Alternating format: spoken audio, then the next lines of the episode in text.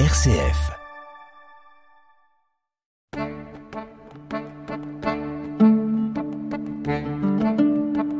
Cogiteo avec le père Jacques Versanger.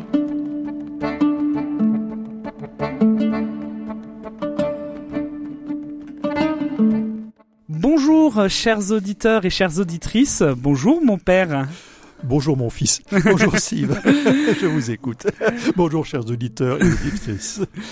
Alors aujourd'hui, euh, mon père, on va parler d'un sujet. Alors moi qui me qui me questionne énormément euh, et euh, qui font partie pour moi des mystères de la pratique de la foi. On va parler de spiritualité contemplative et de silence. Diable, une émission calme. Alors. une émission très calme. Alors, euh, première, première question que j'ai hein, tout de suite sur, sur ces sujets-là. Euh, à la lecture de l'Évangile et à travers toute la lecture de la Bible, on voit que ces sujets, euh, du moins, au moins le silence, est un sujet très important. Est-ce que, est-ce qu'il y a une signification particulière à cette importance sur ces deux sujets de la contemplation et, du, silence? Alors, le silence et la contemplation, c'est un peu différent. Euh, bon, la, contemplation, c'est, euh, j'allais dire, c'est déjà l'acte de Dieu. Euh, dans, la création, Dieu fit ensuite et Dieu vit que cela était bon. Hein. donc ça demande toujours un temps de recul, de regard. voilà, Dieu et Dieu après prend toute une journée de, recul, de repos. On peut supposer que on, est là dans la logique de la contemplation, donc euh, je, rappelle que dans le bon ordre, hein, mm. c'est pas nous qui contemplons Dieu, d'ailleurs on ne voit pas bien, mais euh, c'est d'abord Dieu qui contemple la création et qui à chaque fois contemple ce qu'il a fait et le et, du coup le déclare beau et bon. Hmm? Mm. donc ça, ça c'est le, on pourra développer ça, mais c'est la racine, à mon avis, de la contemplation. Hein.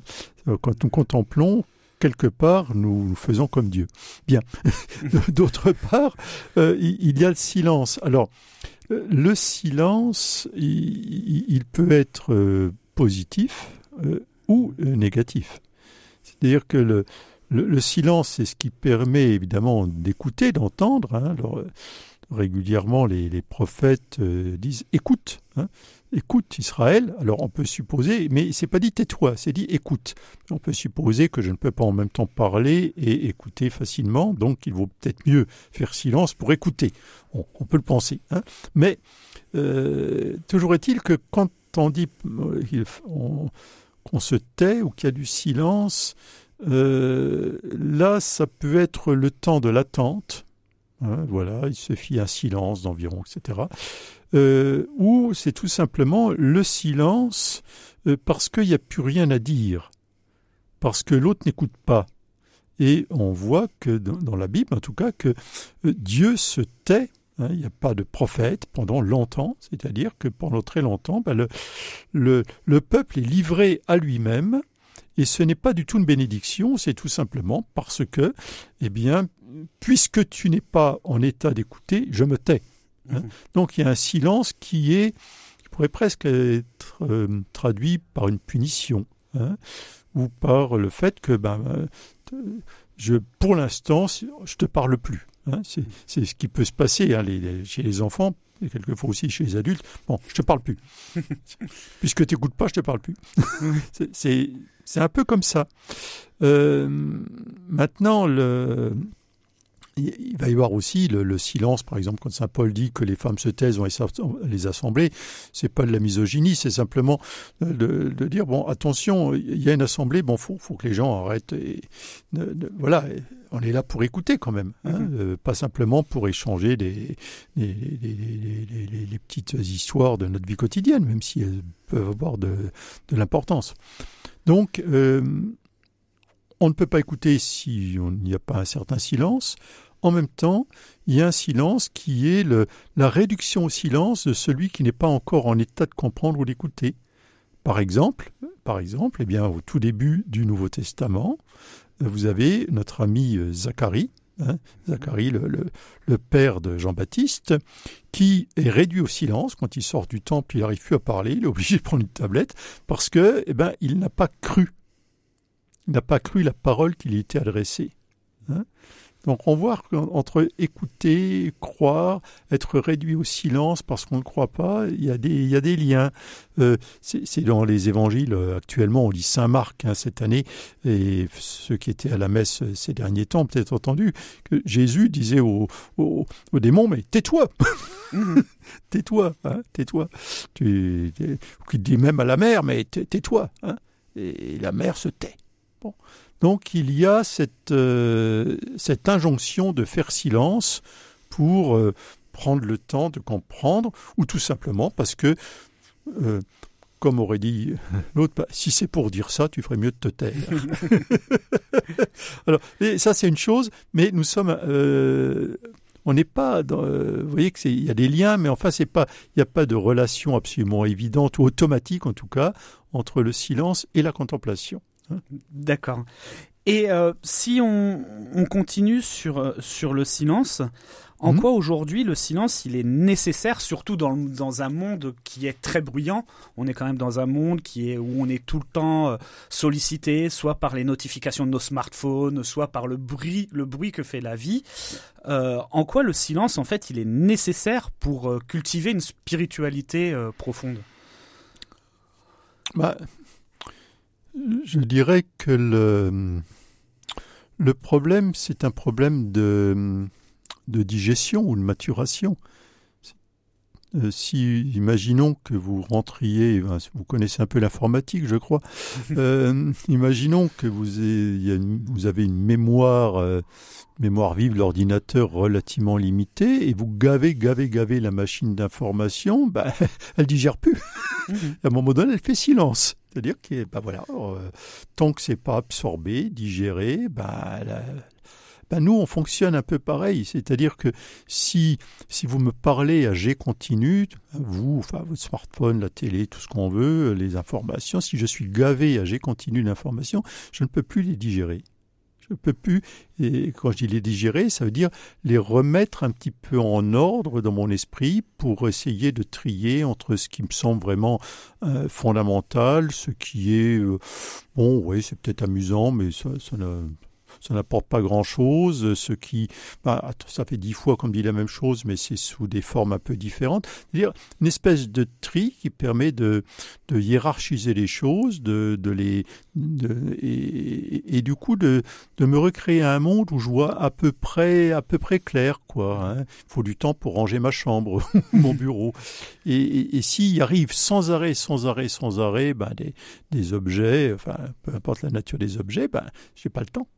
Et donc le silence, c'est ce moment aussi de, de maturation où bah, je réfléchis, qu'est-ce que ça veut dire hein alors ça, c'est un peu la Vierge Marie. Hein. Bon, l'ange, il n'a pas, il pas dit grand-chose. Hein. Bon, euh, voilà, tu vas avoir un fils, euh, l'appellera Emmanuel, il sera... Bon, ça, ça, tient aux deux minutes. Mais comprendre ce que ça veut dire, le digérer, l'intégrer dans sa vie, bon, bah, ça prend des années. Et donc Marie ben, médite là-dessus. Hein? C'est, pas un silence stérile, c'est le silence de la, de la maturation ou de, de la gestation. Il faut du temps. Voilà. Et euh, ben, justement, sur le, vous évoquiez tout à l'heure les, silences euh, négatifs et là vous parlez du, silence stérile. Mmh. Euh, alors c'est mon expérience personnelle, mais justement moi c'est une difficulté que j'ai justement mmh. face à ce silence, c'est l'impression du vide. Et du coup, euh, la question que je me pose, c'est justement le, ben justement ce besoin de silence, je sais qu'il faut ce silence pour pouvoir intérioriser la prière, vivre, s'imprégner de la parole de Dieu, mmh. mais c'est quelque chose qui est euh, très difficile parce que ben on a l'impression des fois d'être face à un vide, à un mur. Oui, alors quand on dit silence, il faudrait euh, faut préciser euh, il y a quelque chose d'amusant dans les, voitures modernes aujourd'hui, enfin les, voitures modernes de haute gamme. Euh, on a intégré dans les systèmes des, comme dans les haut-parleurs, mmh. un, petit système qui c'est un contre-bruit. C'est-à-dire que vous avez du bruit extérieur et il y a un bruit intérieur généré qui, qui en est le, négatif, si je puis dire, si bien que mmh. vous avez l'impression, vous, d'avoir le silence. Alors, pour le dire autrement, quand je veux du silence, je mets un peu de musique. Mhm. C'est-à-dire que le, le silence pur peut être extrêmement euh, déstabilisant et, et même il est, ça fait partie des tortures, hein, des chambres d'isolement, Mhm. l'isolement sensoriel, c'est une, c'est une torture euh, quand on n'entend rien. Donc, quand je parle de silence, je ne veux pas dire euh, un silence par absence totale de bruit. De même que quand la Vierge Marie est dans le silence de la méditation, elle ne médite pas sur le vide. Mhm. C'est pas l'expérience je médite sur le fait qu'il n'y a rien à méditer. Ça, ça c'est plus une perspective bouddhiste. Mais nous, nous, ce- le vide, il est, le silence, il est habité. Il y a quelque chose dedans. hein. Mhm. On, on fait silence pour mieux entendre, pour, pour mieux comprendre. Mais, je, je reviens à votre expérience, vous n'aimez pas le silence. Alors d'abord parce que peut-être que le silence, vous le confondez avec le silence absolu d'une chambre où il n'y a pas un bruit. Hmm. C'est pas tout à fait ça. hein. Et puis, euh, il y a aussi le manque d'habitude. C'est-à-dire que quand, euh, quand quelqu'un qui, est dans le silence, par exemple une, une religieuse cloîtrée, contemplative, etc., se trouve projetée dans une boîte de nuit, bon, d'abord je vois pas très, pour- très bien comment on pourrait l'y projeter, mais enfin on, on- va donner, par hypothèse, elle va tout à coup se trouver projetée dans une boîte de nuit euh, avec une musique disco à fond, mais elle est perdue Mhm. totalement perdue, alors que vous, euh, Steve, vous êtes heureux. Certainement, ouais. Certainement plus que dans le silence. Voilà. eh, eh bien, c'est eh ben, c'est l'inverse. C'est- C'est-à-dire que euh, et, si on l'y laissait, à la fin, euh, soit elle deviendrait folle, soit elle s'y habituerait, et puis elle ne verrait plus le problème. Et, vous, c'est pareil avec le silence, c'est-à-dire qu'il il- il faut s'accoutumer. Et des gens qui rentrent dans le, j'allais dire, dans un temps de silence, par exemple une retraite de huit jours, alors bien, en fait, il n'y a pas que du silence, mais en tout cas, il n'y a plus la télé, il n'y a plus le smartphone, il n'y a plus, on, on peut plus discuter sans arrêt avec le copain. Euh, bah, il y a ceux qui acceptent de jouer le jeu, ils sont un peu paumés les deux premiers jours, et après, ils, ils éprouvent tout à coup ce besoin, précisément.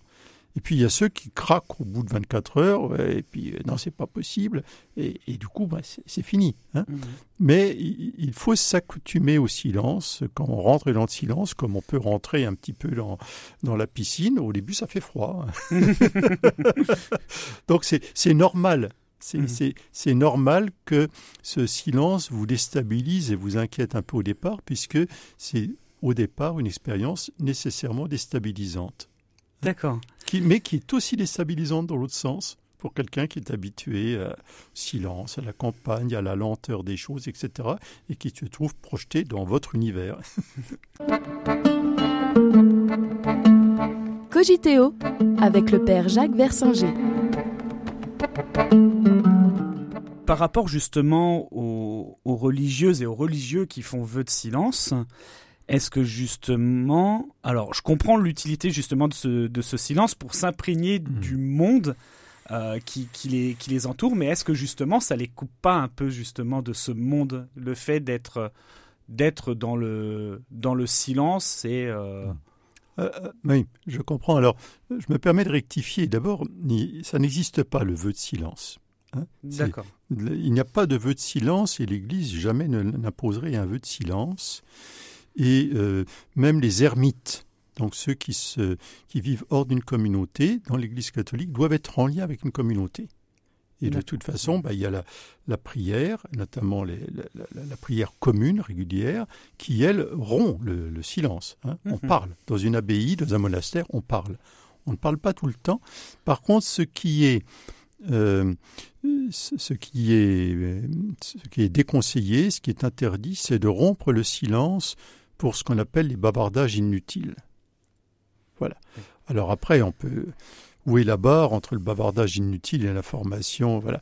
Donc normalement, dans un monastère, on ne hurle pas par-dessus la table "Eh, passe-moi la cruche Euh, Bon, on fait un, un- un signe et l'autre comprend et on se passe la cruche, le sel, le poivre, etc.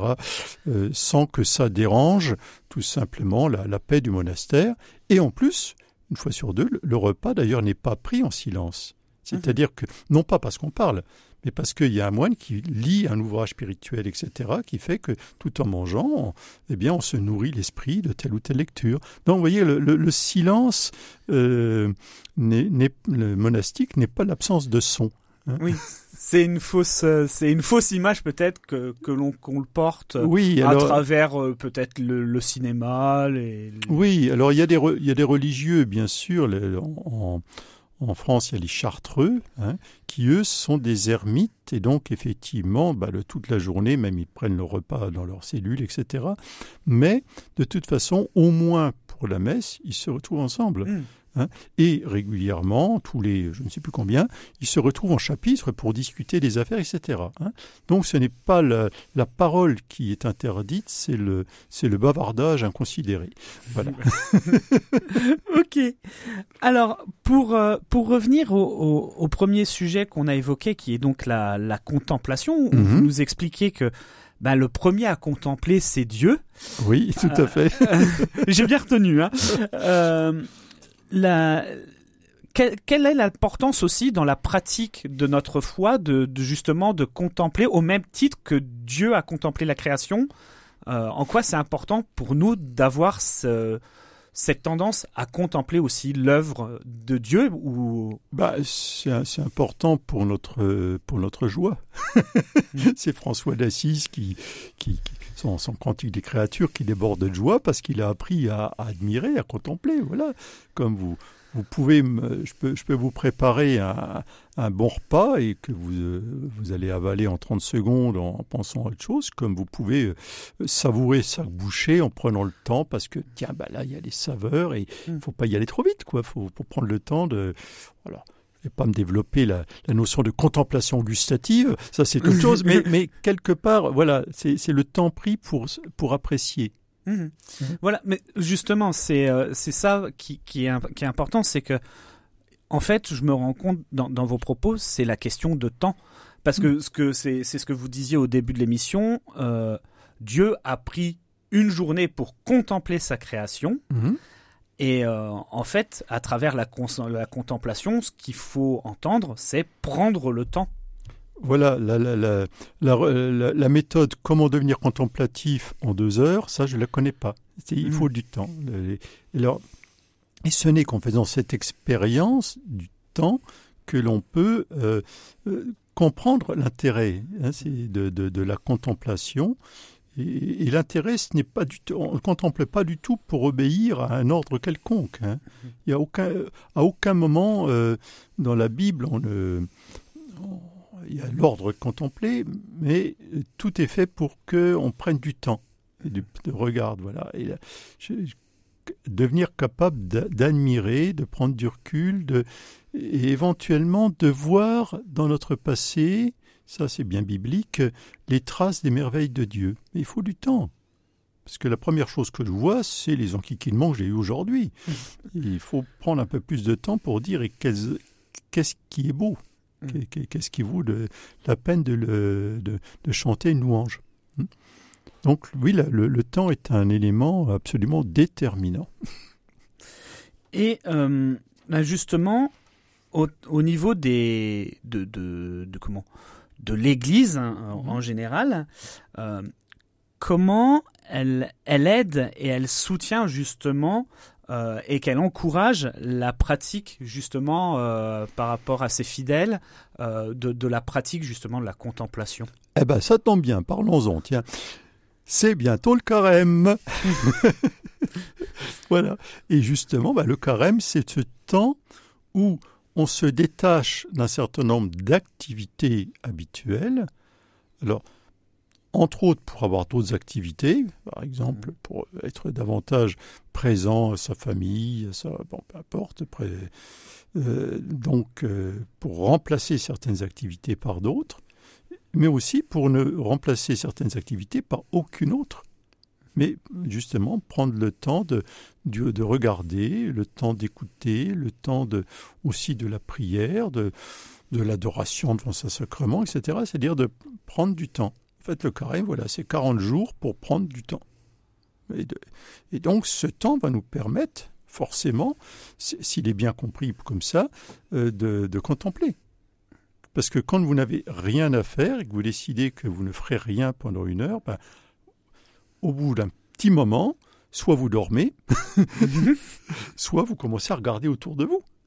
et à vous intéresser à des détails que vous n'aviez pas vus. Parce que bah, vous aviez la tête à autre chose, mais tout à coup, tiens, je remarque que là, dans le mur, tiens, il y a une écaille, il est en train de prendre. Évidemment, ça c'est matériel. Mais, si, mais au niveau euh, spirituel, c'est ça. La cessation d'un certain nombre d'activités nous permet de, de voir et d'entendre autre chose, de contempler autre chose. Hein. Quand, on, coupe tous les moteurs, ben, tout à coup, on entend certains bruits qu'on n'entendait pas. D'accord. Mais qui étaient là. ok. Et euh, bah, justement, en parlant du carême, le temps que prend Jésus au désert, justement, mhm. pendant. Est-ce que c'était aussi pour lui un, moment de, contemplation ou est-ce qu'on était euh, ben, surtout pour préparer le chemin qu'allait allait s'en suivre euh, après? Bah, c'est indissociable. C'est-à-dire que s'il ne prend pas le temps de, de contempler un petit peu le, j'allais dire, ce que Dieu peut lui montrer de, son œuvre, de, méditer sur, notamment sur la Bible, parce que Jésus est quand même un bon connaisseur de la Bible, et de, méditer sur les, les choix que cela implique dans un sens ou l'autre, ben, ça ne va pas marcher. C'est-à-dire que quand Jésus sort du désert, il sait où il va. Et pendant 40 jours de méditation, de contemplation, d'écoute, il a entendu. Et il a entendu, entre autres, la voix des tentations. Il a entendu euh, ce qui, euh, c'est cette petite voix qui lui suggère des choses avec lesquelles il n'est pas d'accord. Hein. parce que l'écoute et la contemplation nous fait euh, percevoir aussi des, possibilités qui ne sont pas forcément chrétiennes. Hein. et, Jésus va, dans ce temps-là, ben, faire un petit peu le, tour des, possibilités de, réalisation de sa vocation de, de, fils de Dieu. Il va dire là, non, là, oui, là, non, là, oui. Bah, c'est pas compliqué. S'il y a un problème, tu claques dans les doigts. Non, je claquerai pas dans les doigts pour régler mes problèmes. Euh, oui, bah, tu n'as qu'à faire appel à Dieu, il va te sortir. Non, je ne ferai pas appel à Dieu pour me sortir des, des choses que j'ai accepté d'assumer, etc., etc. Donc, le, la, contemplation permet de, au Christ et à nous aussi, de, j'allais dire, d'acquérir une, une colonne vertébrale, une identité, une, une ligne de vie et de, savoir euh, euh, à quoi on dit oui et à quoi on dit non. un, un, sujet très, très compliqué parce que dans le cadre de Jésus, où hmm. on va ou euh, de, de, personnes qui vont être très très comment dire très connaisseurs hmm. des textes des textes et de la, de la Bible quand ils vont justement, comme vous dites, pendant la contemplation, être face à un choix qui n'est pas mmh. forcément, mmh. entre guillemets, ce qu'on va appeler le bon choix, mmh. aujourd'hui, ben, pour euh, nous, simples mortels, euh, on fait comment pour... Euh, eh ben justement, l'avenue de Jésus, c'est précisément pour nous amener une révélation, c'est dire, grosso modo, à, défaut de conduire à notre place, il nous a tracé la route. C'est-à-dire que ben, vous savez, euh, vous auriez peut-être pas deviné tout seul, mais vous savez maintenant que euh, bah, l'homme ne vit pas seulement de pain, que, euh, mais que la parole de Dieu est importante. Vous savez maintenant que la, la, richesse, etc., n'est pas forcément le signe que Dieu veut mon bien, mais ça peut être le signe que j'ai vendu un bout de mon âme à Satan, ça dépend mhm. comment, etc. Donc nous, avons, Jésus nous a sérieusement dégrossi la tâche Hein. Il ne nous reste plus qu'à, j'allais dire, euh, qu'à adapter à ce que nous sommes aujourd'hui. Hein. D'accord. Mais le, plus gros du travail est fait. C'est d'ailleurs pour ça qu'il est venu. Ben, du coup, merci euh, mon père pour pour ces euh, pour ces ces éléments et ben du coup, on va devoir se préparer à un, carême contemplatif. Alors, c'est la mission qu'on va essayer de se donner cette année. Absolument. Eh bien, écoutez, bonne contemplation, hein, mais contemplez ce que toute chose porte la trace de Dieu, à condition d'accepter de, de le regarder et de le regarder longtemps. et de prendre le temps. Voilà. Eh bien, chers auditeurs, merci à vous, merci Père, et à très bientôt dans Cogiteo. À bientôt.